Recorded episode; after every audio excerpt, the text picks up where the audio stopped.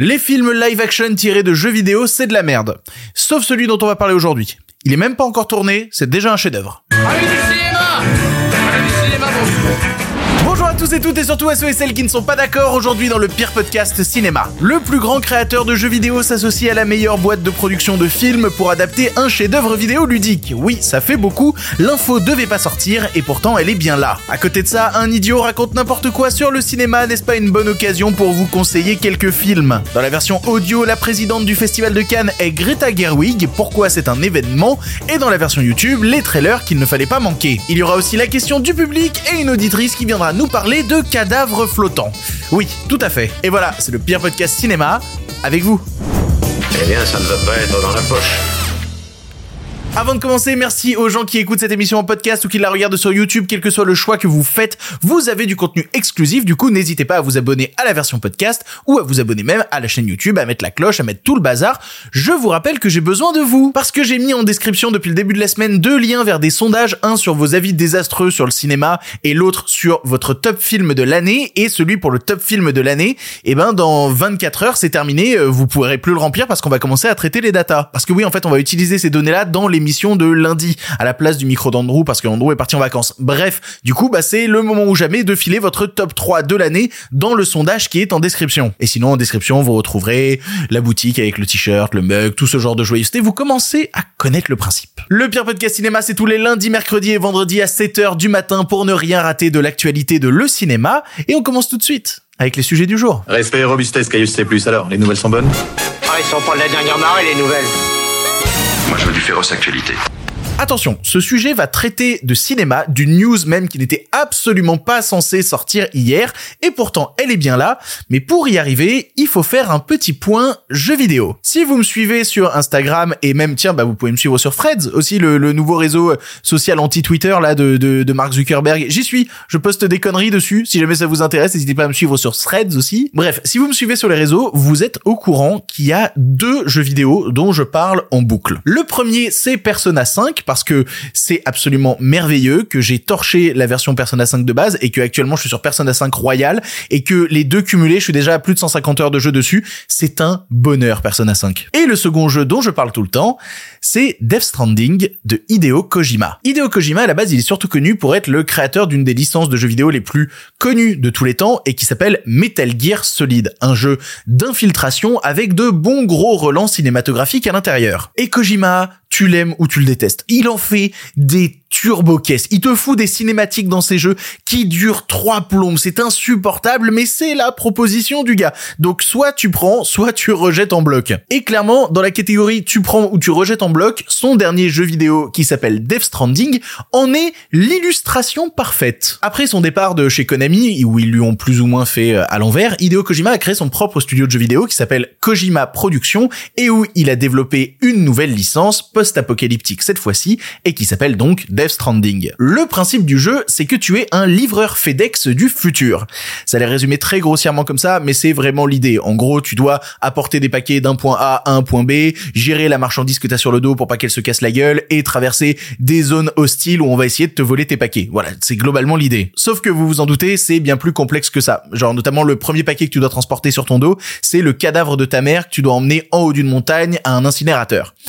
Voilà. Parce que le but caché, c'est de reconnecter le monde, de retrouver nana qui se cache dans ta tête, de combattre un méchant anarchiste qui sème le chaos, tout ça accompagné par un bébé que tu portes sur toi dans un placenta métallique et qui peut détecter des créatures mortes ou vivantes qui vont en vouloir à ta vie. Et ça, c'est sans compter les flashbacks cryptiques pendant la Seconde Guerre mondiale ou la guerre du Vietnam. Voilà. Non mais ça va un peu plus loin que FedEx du futur du coup. Et je parlais de dimension cinématographique, mais on est en plein dedans, notamment le casting du jeu Death Stranding, c'est un casting que tout blockbuster américain rêverait d'avoir. Il y a Norman Reedus, il y a Mads Mikkelsen, il y a Léa Seydoux, il y a Guillermo del Toro, il y a Nicolas Winding Refn. Et puis vas-y que on te tartine tout ça en te balançant des musiques de l'aurore pendant que tu traverses des plaines, que tu combats des énormes trucs avec du apocalyptica en fond. Tout est continuellement épique, démesuré, immense. Je manque de superlatifs pour parler de ce jeu. Et moi, vous vous en doutez vu comment je vous en parle, j'adore Death Stranding. Vraiment, c'est un de mes jeux préférés de tous les temps sans mentir. Et je sais que tout le monde n'est pas d'accord à ce sujet-là. Kojima, je l'ai mentionné dans une émission il y a quelques jours ou semaines, je sais plus, le nombre de commentaires que je me suis ramassé de types qui sont venus dire "Waouh, c'est une fraude, c'est une arnaque, son jeu c'est de la merde." Alors que je- je- j'en avais à peine parlé dans l'émission, c'était incroyable la réaction épidermique que ça provoquait parce que Kojima, c'est un prouveur qui en fait des caisses avec des propositions de jeu extrêmement radicales, en tout cas bien plus radicales que la majorité des productions triple A. Donc soit t'accroches et tu pleures dès la scène d'intro comme moi, soit tu vas rejeter en bloc et avoir envie de vomir toutes les idées que le jeu essaye de t'envoyer dans la gueule. Moi je me suis pas remis de la scène avec la baleine géante, mais c'est dément. Vous l'aurez compris, je prends mon pied follement et c'est pour ça que sur mes réseaux sociaux je passe mon temps à partager des publications de Kojima pour essayer de zioter quel va être le casting du deuxième jeu parce qu'à chaque fois qu'il y a quelqu'un qui débarque chez lui et qui commence à faire de la motion capture je suis là genre Ah, il va être dans Death Stranding 2 ça va être génial sauf que le 2 après un premier trailer qui est sorti il y a un an on n'a plus eu aucune nouvelle Vraiment zéro. Alors que le premier trailer, putain, il était quand même assez cryptique. Il y avait pas mal d'énigmes déjà dont on voulait en savoir un peu plus. Mais non, on n'a toujours rien concernant Death Stranding 2. Allez voir le trailer d'ailleurs si vous l'avez pas vu, c'est incroyable. Et si pour patienter en attendant ce jeu, on n'avait pas un film Death Stranding? Ce serait ouf ou pas? En vrai, j'en parlais dans l'émission où il a annoncé euh, Audi, un jeu qu'il fait en partenariat avec Jordan Peele. Kojima qui s'intéresse au monde du cinéma, c'est pas étonnant. Ça a toujours été la sève même de son travail. Tu regardes rien que le nom de, Solid Snake, c'est inspiré de Snake Plissken dans euh, New York 97 de John Carpenter. Et surtout, c'est pas la première fois qu'il y a un projet cinéma dans les tuyaux associé à Kojima. Ça fait des années, une dizaine d'années même, qu'on entend parler d'une adaptation en film de Metal Gear Solid. Et aux dernières nouvelles, ça devait être réalisé par Vogt Roberts, qui est notamment le réalisateur de School Island, et dans le rôle de Solid Snake, on devait avoir Oscar Isaac. Sauf que l'annonce de Oscar Isaac dans le rôle de Solid Snake, elle est sortie en 2020, et que depuis on n'a plus aucune nouvelle. Voilà, autant dire que c'est peu rassurant. Bah là tout de suite, on a du concret un film Death Stranding. On savait que c'était dans les tuyaux parce qu'il y a un an, il y a tout pile un an d'ailleurs, vu que c'était le 15 décembre, était tombée l'annonce que Kojima s'associait à la boîte de prod Hammerstone pour faire un film Death Stranding. Hammerstone, c'est pas la plus grosse boîte de production qui existe, mais elle a quand même fait deux trois trucs sympas, notamment c'est eux qui ont sorti le film Barbarian sur Disney+, et là ils ont deux projets en cours. Il y en a un, c'est le long métrage Kung Fury avec euh, Schwarzenegger et Michael Fassbender, et il y en a un autre, c'est un film qui s'appelle Boy Kills World avec Bill Skarsgård. Ce qu'on avait appris aussi, c'est que Kojima ne va pas réaliser ce film. On sait pas qui le réalise pour l'instant. Tout ce qu'on sait, c'est que Kojima reste pour superviser le scénario du film, sa production, les différentes représentations de personnages, la manière dont est dépeint l'univers, la direction artistique. C'est normal, c'est Kojima. C'est juste que Kojima, il a deux jeux en cours à côté, il est un peu trop débordé pour en plus réaliser le film. Et depuis un an, depuis cette news, on n'avait rien du tout en plus. Et là, je vais vous raconter comment ça s'est passé, parce que c'est une histoire de dingue, qui part d'un mec sur Reddit. Comme toutes les bonnes histoires, elle commence par un mec sur Reddit. Hier, un utilisateur sur Reddit qui s'appelle Red74 se baladait sur le site de Kojima Productions et il a décidé de faire un clic droit sur l'image que le site avait en bannière pour l'ouvrir dans un nouvel onglet. L'image en question, c'était juste le logo de Audi, le nouveau jeu que prépare Hideo Kojima. Et là, le type regarde le lien URL de l'image et voit que l'image s'appelle cover image underscore 0.jpeg. Et il se dit, une idée un peu bête, mais pas tellement en même temps, qu'est-ce qui se passerait si, dans l'URL, je remplaçais le cover underscore 0 par cover underscore 1 Est-ce qu'une autre image de couverture a existé sur ce site? Eh ben, c'était le cas. Une image de couverture contenant le logo de A24 refait à la façon de Death Stranding.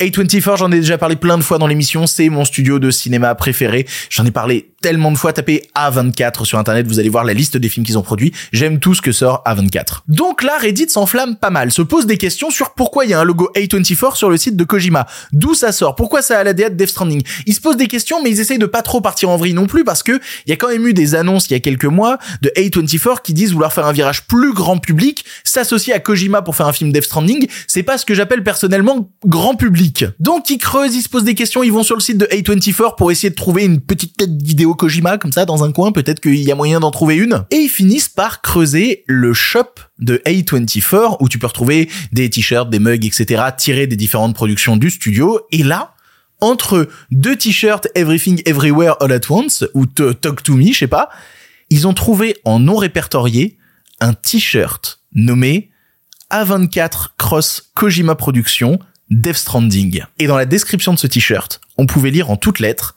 c'est officiel, nous nous associons avec Kojima Productions sur le film live action tiré du jeu vidéo Death Stranding. Ouais, c'est officiel. Le film Death Stranding va être produit par A24. Et c'était pas censé sortir du tout cette news. Il y a eu une panique générale. Au bout d'une heure à partager le truc sur Reddit, le lien vers le t-shirt est passé hors ligne. Sauf que c'était trop tard. Parce que sur Twitter, c'était déjà en train de partir en vrille et la news était sortie partout. Et surtout, le t-shirt en lui-même qui était sur le site, bah, il était déjà en rupture de stock en fait.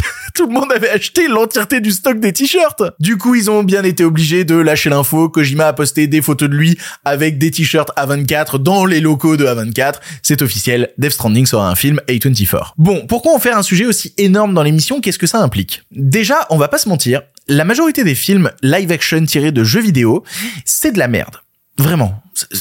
C'est- vraiment pas bien. Rien que cette année, le film Five Nights at Freddy's, c'était une catastrophe. Et le problème, c'est que dès qu'on parle d'adaptation live action de jeux vidéo, on se ramasse toujours les deux mêmes arguments merdiques, à savoir le premier, oui, mais c'est fait pour les fans, ce qui est un argument qui permet juste de pas se soucier de faire un film correct. Et le deuxième, c'est, oui, mais c'est pour les enfants, ce qui est juste encore une fois la preuve que si t'as plus de 4 ans d'âge mental, bah tu vas pas aimer le film. Au pire, on en arrive à des consensus un peu mous, du style, c'est sympa. Voilà, tu vois, genre le film Uncharted, c'était sympa. Euh, le film Détective Pikachu, c'était c'était sympa. Et je me suis repris une liste complète de toutes les adaptations. La dernière fois que j'avais eu un c'était sympa, c'était sur le Silent Hill de Christophe Gans, il y a presque 20 ans. Là, on parle d'une œuvre mature sur la question du deuil, sur la question de la fin du monde, de la paternité, du vivre ensemble. Tout ça chapeauté par le créateur du jeu vidéo qui est connu pour être le gars le plus relou de l'univers. Tout ça par la prod américaine la plus inventive, hors des sentiers génériques et génératrice de chefs-d'œuvre du cinéma contemporain. Sur le c'est déjà un film extraordinaire. C'est la meilleure chose qui pouvait se produire. Ma seule peur, pour être honnête, parce que je peux pas être juste que positif et dithyrambique,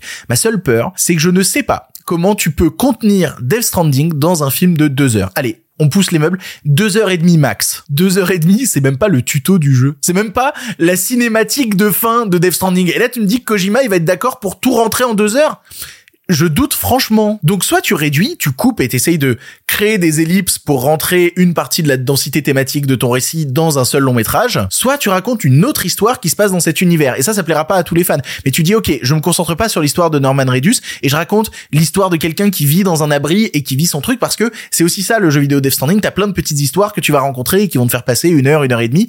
Est-ce que ce serait pas plus malin d'adapter une de ces histoires-là plutôt que d'essayer d'adapter la folie qu'est l'histoire de base de Death Stranding? Le problème, voilà, c'est que Kojima, sa marque de fabrique, c'est de pas couper. Et, euh, et pour un film, c'est un peu compliqué comme principe. C'est vraiment le truc qui m'inquiète. Mais à côté de ça, j'y crois à mort. Vraiment, j'y crois à mort. On va pas voir le film avant 2026, bien 2027 tassé, je pense. Mais je sais déjà que le film sera dans mon top 10 de son année de sortie. C'est obligatoire. Va falloir être patient. Ça va pas être facile, mais va falloir être patient. Bon, on va pas faire long sur le sujet suivant parce que j'avais demandé à ce qu'on m'envoie plus ce genre de trucs, mais ça continue quand même. Puis en plus, ça continue en mode on me cherche. Genre, t'as vu ce qu'il a dit, machin? Hmm, C'est qu'il a raison, c'est pour ça que tu veux plus y répondre. Hein. T'as peur d'affronter le réel et du coup, euh, tu veux pas répondre à ce genre de truc-là? On souffle fort. Eh ben, on va répondre. Voilà. Comme ça, ce sera fait. Parce que vous me connaissez, j'ai tendance à prendre en grippe les gens qui racontent des énormes fake news sur le cinéma. Ça m'énerve. Vraiment, ça mérisse le poil. C'est physiquement, ça me pose problème. Et là, t'as un mec en interview sur une chaîne à plus de 350 000 abonnés qui raconte absolument n'importe quoi à ce sujet. Donc, faut débunker. Encore, allez, j'annonce la couleur tout de suite, ça s'est passé sur la chaîne YouTube d'extrême droite Livre Noir.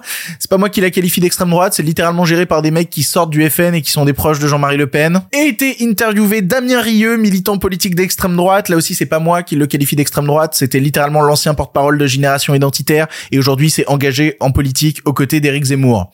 Voilà, donc quoi je suis en train de me fourrer moi encore. Dans une interview sobrement intitulée Damien Rieu, itinéraire d'un résistant face à l'islamisme, où il dépeint longuement les privilèges de la banlieue et le fait que l'insécurité vous pourchassera jusque dans les campagnes. Déjà tout un programme auquel je vais pas répondre dans cette émission, c'est juste qu'au milieu de tout ça, il a trouvé le temps d'envoyer un petit pic aux élites parisiennes de la culture et du cinéma. Vu le point de départ, vous vous en doutez, ça peut être que grandiose. Est-ce que vous, vous, vous connaissez beaucoup de films sur la France de Crépole Il y en a pas. La France périphérique, elle n'intéresse pas les artistes. euh, personne ne chante sur la France de Crépole. Personne ne fait un film pour dire euh, ce que peut être la pauvreté euh, dans les campagnes, ce que peut être euh, euh, l'ennui, le- les ravages de la drogue aussi, parce qu'il y en a. Tout le monde s'en fout.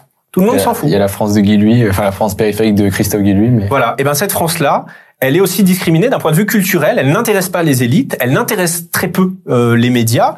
Euh, elle n'est pas vendeuse, il n'y a pas de, de- belle histoire euh, à raconter. Voilà, c'est faux. Totalement faux.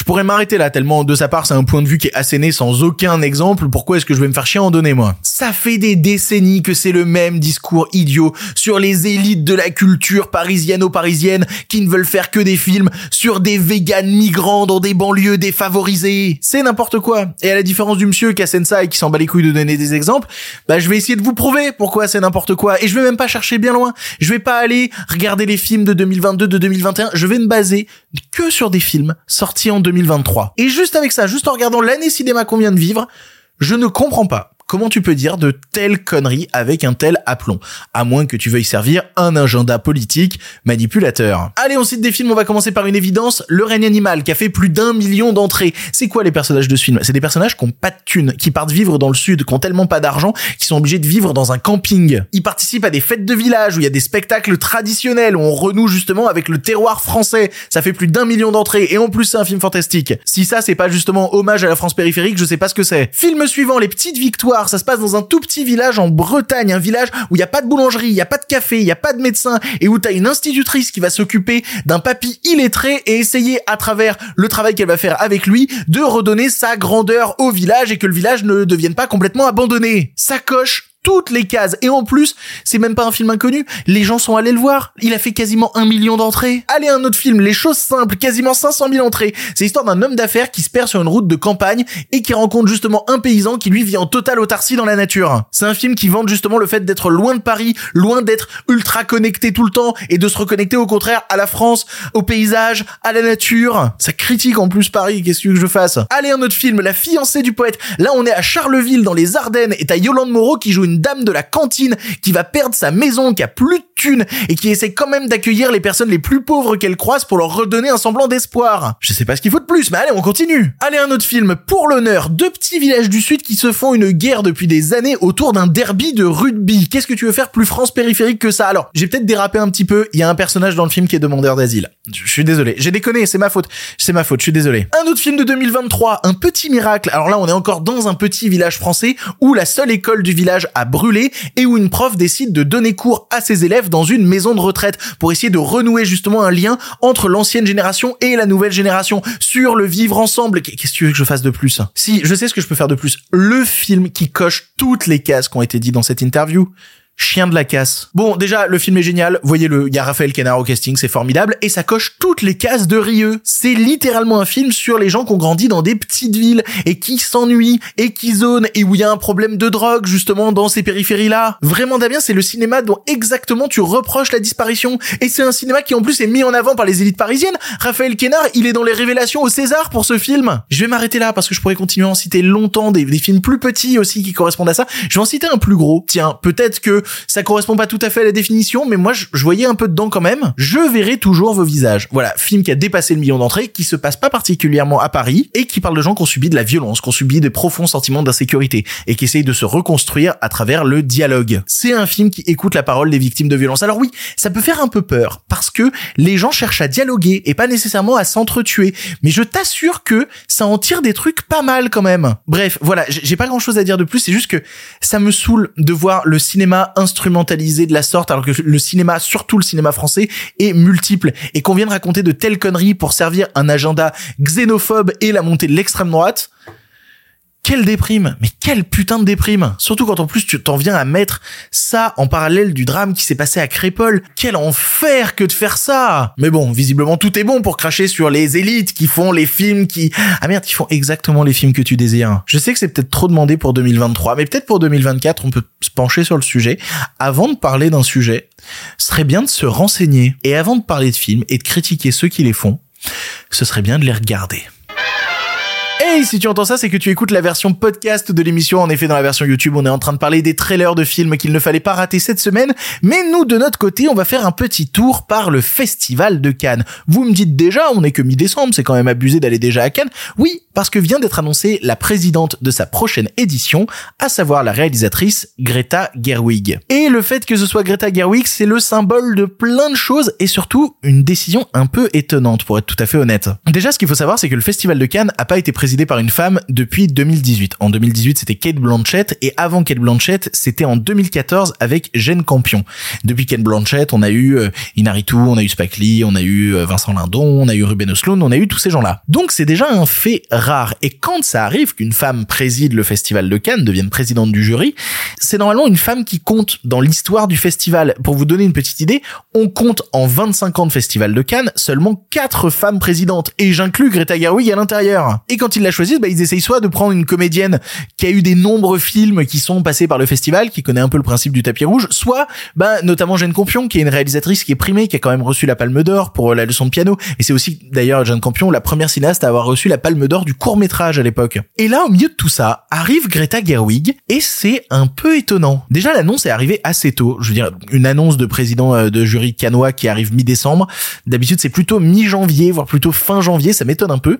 Mais surtout, Greta Gerwig n'est pas particulièrement liée, voire même pas du tout, à l'histoire du festival de Cannes. À la base, Greta Gerwig, c'est une comédienne, mais surtout aujourd'hui, elle est reconnue en tant que réalisatrice issue du cinéma indépendant américain dit mumblecore. En gros, on définit euh, le cinéma américain mumblecore par du film indé fauché qui s'intéresse à la jeunesse 20 euh, ans, 30 ans. Et j'ai eu beau chercher, vraiment, donnez-moi tort si j'ai pas vu le truc, mais j'ai eu beau chercher, je n'ai trouvé aucun film dans lequel Greta Gerwig a joué un rôle important, ni aucun film qu'elle a écrit ou réalisé qui soit passé par le festival de Cannes. Après, il faut dire que des films qu'elle a réalisés, il n'y en a pas eu beaucoup, mais Lady Bird, voilà, son avant-première, il l'a eu au festival de Telluride. Ensuite, il y a eu Les filles du Docteur March, et après, il y a eu Barbie. Rien de tout ça n'a été vu à Cannes. Et niveau rôle, à chaque fois, les films où elle a joué, bah, ils sont passés par le festival de Venise, ils sont passés à Berlin, ils sont jamais passés à Cannes. Qu'est-ce qui se passe? C'est un phénomène qui est très étrange, qui est pas du tout commun dans l'histoire du festival. Et en fait, en faisant deux, trois recherches, ça s'explique de la sorte. Greta Gerwig, c'est la première réalisatrice américaine a présidé le festival de Cannes.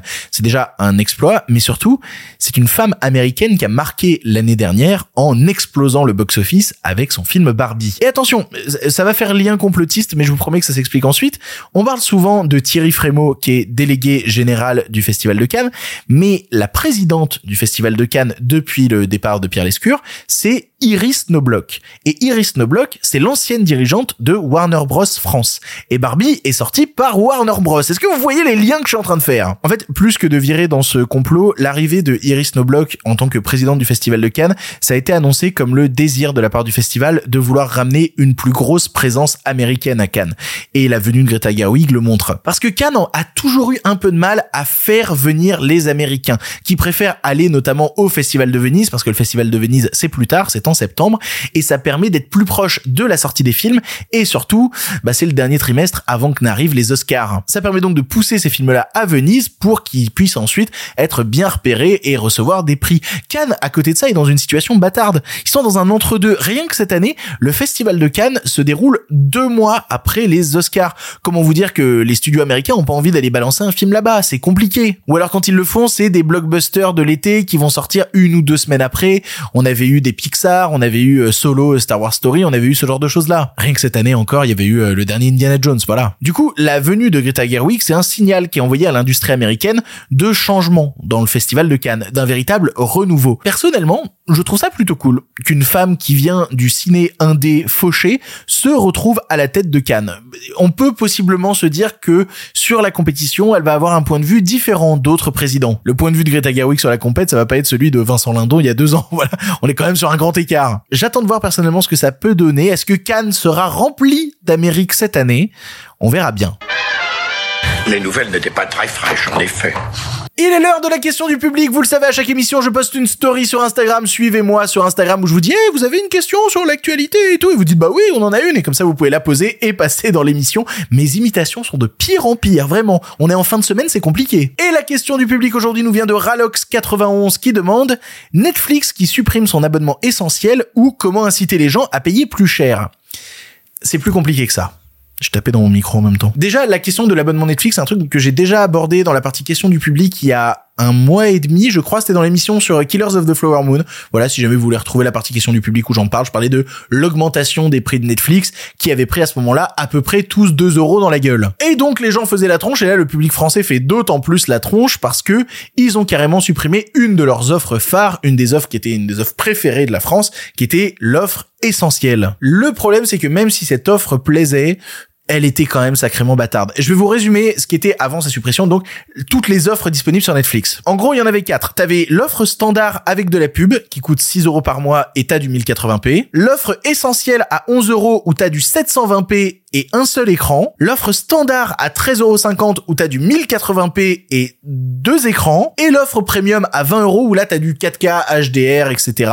et où t'as, je crois, jusqu'à 6 écrans. Est-ce que vous voyez déjà un peu où est le problème? L'offre essentielle, bien que plaisante par certains aspects, est complètement bâtarde dans le line-up global de Netflix. Parmi toutes les offres disponibles, c'était la seule à proposer une qualité en dessous du 1080p et un seul écran. Et donc ça voulait dire que si tu prenais l'offre qui coûtait 5 euros moins cher que celle-là, t'avais des pubs, mais t'avais une meilleure qualité d'image et un écran en plus. C'est complètement con. Et puis surtout, si on compare, il y a 2,50€ de différence entre l'offre du dessus. Ouais, elle est située dans un entre-deux, elle est le cul entre deux chaises, c'est pas possible. C'était vraiment une proposition qui, en termes de pur marketing, avait aucun sens. C'était vraiment le canard boiteux qui désintéressait du coup les gens des offres principales et les emmenait vers un truc qui traduisait en plus la qualité de, de, de, de vitesse de lecture. Qualité de vitesse de lecture, je suis pas sûr de ce que je viens de dire. Non, c'est pas ce que je voulais dire. En supprimant l'essentiel, l'offre devient plus lisible et même meilleure pour le public. Tout le monde a la même qualité, sauf qu'il y en a une pas chère avec des pubs, une un peu plus chère sans pub et une avec une qualité extraordinaire. C'est quand même vachement plus simple de lire ça plutôt que de dire alors oui mais il y en a une au milieu, alors elle a une qualité moindre, un écran moins mais elle coûte plus que celle du...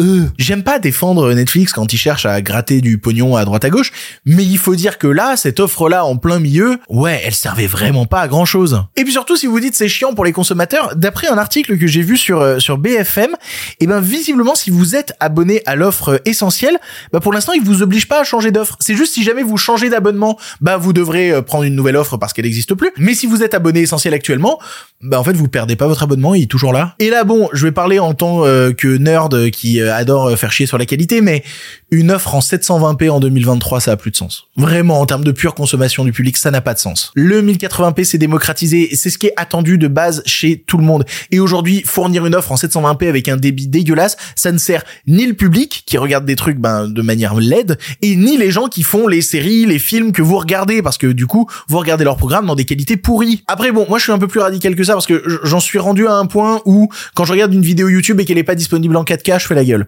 Voilà, j'en suis rendu à ça actuellement. J'en peux plus des gens qui sortent des trailers de films et le trailer est pas disponible en 4K, il est disponible que dans un 1080p dégueulasse. Je suis là genre mais ne, faites pas ça, je vous en supplie. Rien que cette émission là sur YouTube quand je la sors, je la sors en 4K parce que je trouve le rendu le rendu 1080p immonde. Mais faudrait que je vous fasse la blague un jour de sortir l'émission en 720p juste pour voir la gueule que vont faire certains en mode mais c'est pas beau en fait, dis donc. Bref, désolé pour les gens qui étaient fans de l'offre essentielle, vous allez devoir passer au standard. Vous y gagnez, un peu moins dans le portefeuille à 2 euros près, mais techniquement en termes de plaisir de consommation, vous y gagnez. Rip à toi. Petit ange parti trop tard. moi j'ai pris la version 4K. Oh non mais comme je vous dis, j'ai un problème avec ça. J'ai un vrai problème. Allez, on avance. Pour le cinéma, monsieur Leblanc, pour le grand écran, pas pour la petite lucarne. Allez, un film pour finir et on remballe. Vous le savez, à chaque émission, je termine en vous parlant d'un film sympa ou non. Sauf que le vendredi, bah, c'est pas moi qui parle. C'est des gens qui viennent dans l'émission. C'est vous qui venez dans l'émission. Le vendredi, un auditeur ou une auditrice envoie un audio à l'adresse mail lepirepodcastciné.gmail.com. L'adresse est en description si jamais ça vous intéresse. Vous envoyez un audio d'environ 3 minutes sur un film récent ou non et vous avez possibilité de passer dans l'émission. Et aujourd'hui, c'est une auditrice qui s'appelle Laura qui vient parler d'un film. Alors, j'ai un peu honte parce que c'est un film qu'on m'a conseillé mille fois et que je n'ai jamais vu. Et je sais qu'à chaque fois les gens disent mais attends mais t'as pas vu ce film? Mais c'est complètement dingue. Je l'ai pas vu et en écoutant cet audio je me suis dit d'autant plus putain mais j'ai toujours pas vu ce film c'est quand même dingue. Laura, la parole est à toi. Salut Victor et tout le monde.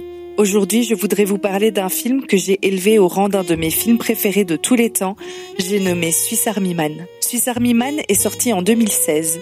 Il est écrit et réalisé par Daniel Kwan et Daniel Scheinert. Ce film réunit plein de Daniel car il met en scène l'acteur Daniel Radcliffe ainsi que Paul Dano que j'admire personnellement beaucoup. Film atypique, complètement délirant, que je ne saurais situer dans aucun genre, à part peut-être celui de l'absurde, il ne peut laisser personne indifférent. Swiss Army Man nous raconte l'histoire de Hank, joué par Paul Dano, un homme errant dans la nature où il s'est perdu. Désespéré de retrouver un jour la civilisation, sur le point de mettre fin à ses jours, il découvre un mystérieux cadavre joué par Daniel Radcliffe. Il s'avère que ce cadavre possède de multiples capacités, tel un couteau suisse, qui lui permettront de survivre. Par exemple, couper du bois avec ses bras, lancer des grappins avec sa bouche, faire du jet ski sur le cadavre en train de péter. Oui, oui, péter. Au fil du temps, le cadavre prend de plus en plus vie, gagne une conscience propre et une amitié magnifique se lie entre Hank et lui. Alors je le sais, le pitch du film est complètement délirant. Durant les premières minutes de visionnage, vous vous demanderez sûrement ce que vous êtes en train de regarder. Mais je peux vous assurer que le film prend un tournant d'une poésie et d'une douceur que j'ai rarement vue. La photographie est sublime, le montage d'une finesse incroyable, la bande originale est envoûtante et émouvante. Elle vous plonge dans l'intimité d'une amitié hors du commun. Ces musiques, composées par Andy Hull et Robert McDowell, et chantées par Daniel Radcliffe et Paul Dano eux-mêmes, subliment l'histoire et rythment tout le film. Ce film ne peut exister sans sa bande originale. Elle est un personnage à part entière de l'histoire. Les performances de Paul Dano, mais surtout celles de Daniel Radcliffe, sont admirables. Daniel Radcliffe, qu'on ne pourra malheureusement jamais vraiment séparer de son rôle d'Harry Potter, nous prouve une fois de plus son grand talent d'acteur. Je vous assure que jouer un cadavre qui pète tout en réussissant à nous émouvoir aux larmes, ce n'est pas à la portée de tout le monde. Je dois quand même admettre que si vous êtes du genre terre à terre, vous risquez de ne pas rentrer dedans, car c'est un film où il faut se laisser aller à rêver. Il est même possible que vous le détestiez, mais jamais il ne vous laissera indifférent. Ce n'est pas un film qui est oubliable une fois visionné. L'histoire des des proutes dont je parlais dans le synopsis est quand même fort présente. Si vous n'êtes pas friand d'humour potache, vous risquez d'être buté. Mais je suis persuadée que ces moments potaches ne sont pas là pour faire rire, mais pour être vrais, montrer la vraie vie. Les dialogues des personnages autour du sujet nous le prouvent. Ce film avait été recommandé et il m'a réellement marqué. Je l'ai recommandé à mon tour, autour de moi, et tous les gens qui ont suivi mon conseil m'ont rapporté qu'ils avaient été profondément touchés et que c'est devenu un de leurs films préférés. Alors n'hésitez pas, vraiment, foncez le voir. C'est ainsi que se termine cette émission du pire podcast cinéma. Merci de l'avoir suivi jusque-là. C'est la fin de la semaine. Comment est-ce que vous allez, vous, chez vous? J'espère que vous allez bien. Moi, ça va. J'ai passé une semaine pas trop fatigante. Les émissions étaient un petit peu compliquées par instant, mais j'ai plutôt réussi à m'en sortir. Je suis content. Je ressens par contre, mais ça je l'ai vu sur d'autres chaînes YouTube aussi, qu'il y a tellement de contenu qui sort en décembre que les gens ont du mal à suivre tous les contenus. Donc j'ai vu certaines vues euh, sur mes émissions de la semaine baisser. N'hésitez pas à revenir. N'hésitez pas à partager, en parler autour de vous, que euh, du coup, bah, il y a un peu moins de gens qui regardent l'émission en ce moment. Ça repartira en janvier, c'est pas grave. Bref, pour l'instant, c'est terminé. Mais si vous en voulez encore, Non mais oui, bien sûr, mais c'est fini cette histoire là Par contre, euh, la prochaine fois, avec plaisir.